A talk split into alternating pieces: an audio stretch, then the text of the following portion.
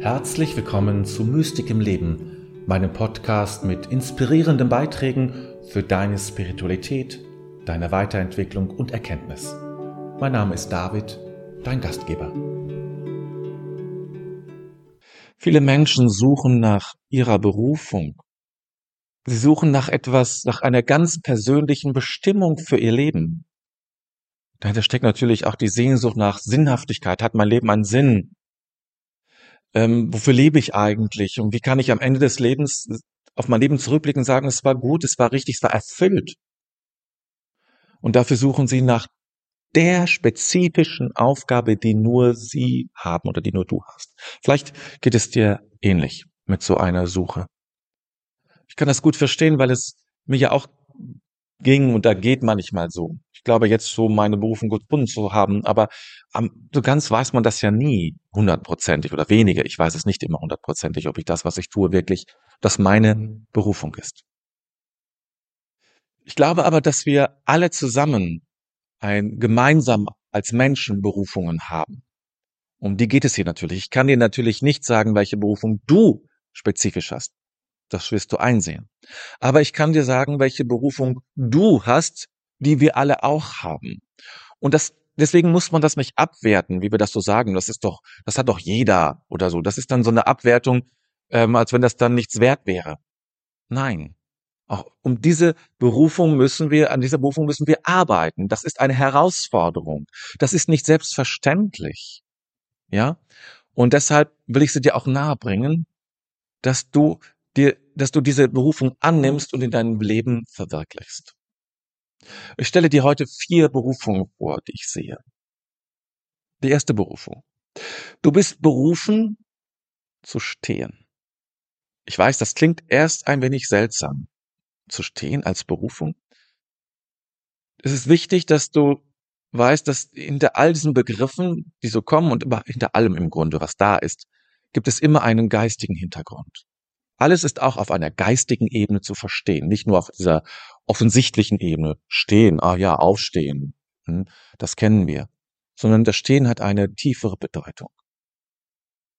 Aber zunächst bleiben wir bei dem klassischen Aufstehen. Wir sind ja die Lebewesen, die neben wenigen anderen, die richtig stehen können, aufrecht stehen können.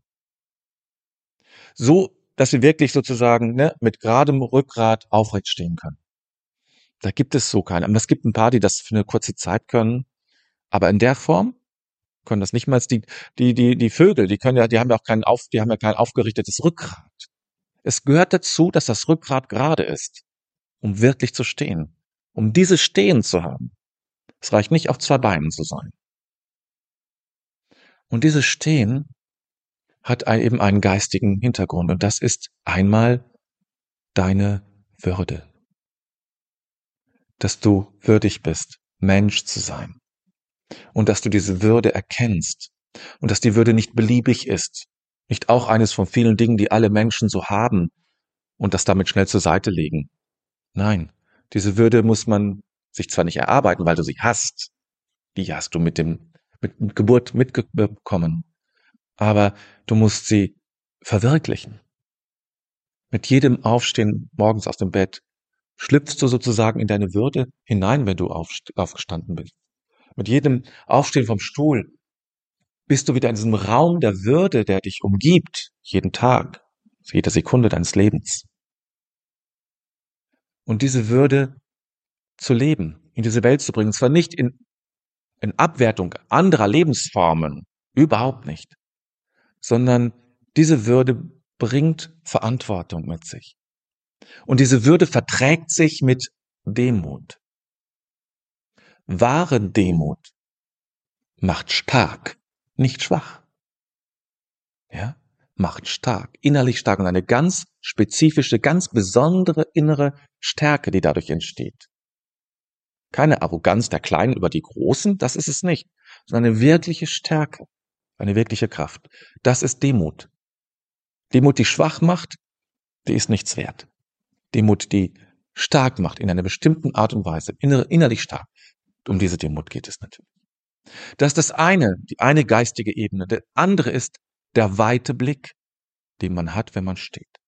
Und auch hier es geht natürlich nicht um weit zu schauen und viel zu sehen, sondern es geht auch um ein etwas Geistiges und in diesem Sinne um dein Bewusstsein. Unser Bewusstsein ist riesengroß, fast unendlich. Wir benutzen nur ganz, ganz wenig. Mach du es anders. Sei dir, sei vielem bewusst, sei vielem bewusst, dass du es wahrnimmst, bewusst wahrnimmst. Nicht nur von dir selbst, auch in dieser Welt. Das heißt nicht, dass du jetzt alles, alles machen musst. Aber es geht ja um Qualität und nicht um Quantität. Aber werde dir bewusst, dass du bist und dass du da bist. Werde dir dieser Welt bewusst, den vielen Dingen bewusst. Und dazu musst du in Kontakt kommen, musst bereit sein, musst offen sein, musst, ja, musst das alles eben wahrnehmen und in dein Bewusstsein bringen. Das ist deine Berufung. Alles bewusst wahrzunehmen.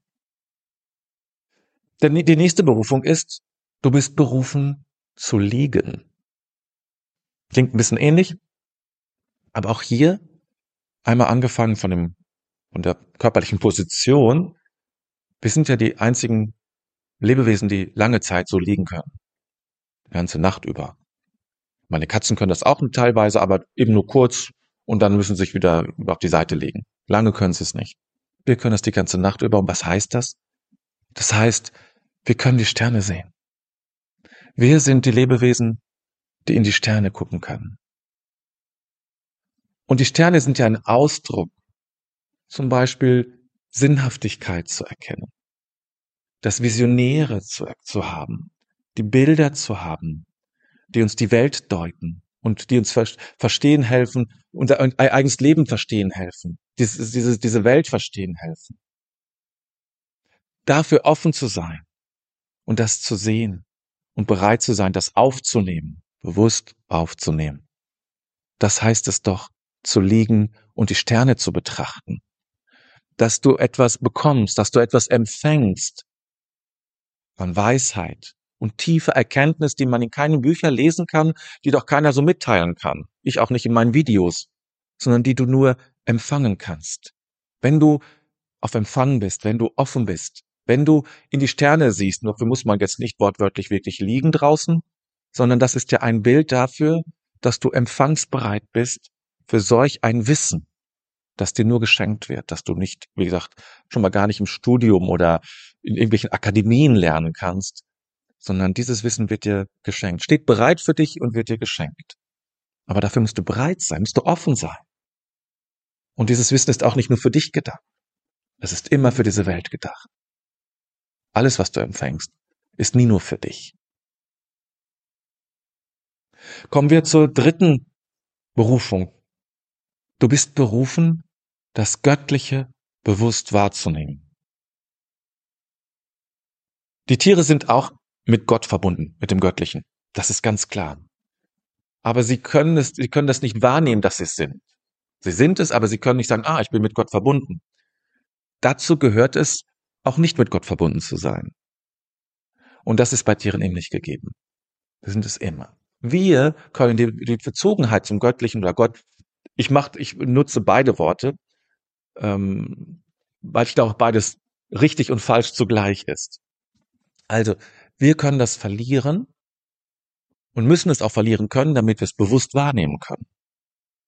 Wir können das Göttliche wahrnehmen. Das ist deine Berufung. In deiner Art, in deiner Art und Weise, sich diesem, nicht diesem Thema, sich Gott oder dem Göttlichen zu nähern. Es geht nicht um ein akademisches Durchdringen, sondern mit deiner Existenz, sich den, dem Ursprung des Seins zu nähern, dem Ursprung der Liebe zu nähern und irgendwie dem nahe zu kommen, das irgendwie als Teil deines Lebens zu betrachten. Und wie du das nennst und welche Form du hast und das ist deine Sache erstmal. Aber das in dein Leben zu holen, und zu erkennen, dass du Ursprung, einen Ursprung hast, der nicht nur in deinen Eltern liegt oder in irgendeinem, irgendwelchen biologisch-chemischer Prozesse, sondern weit darüber hinausgeht, das ist deine Berufung.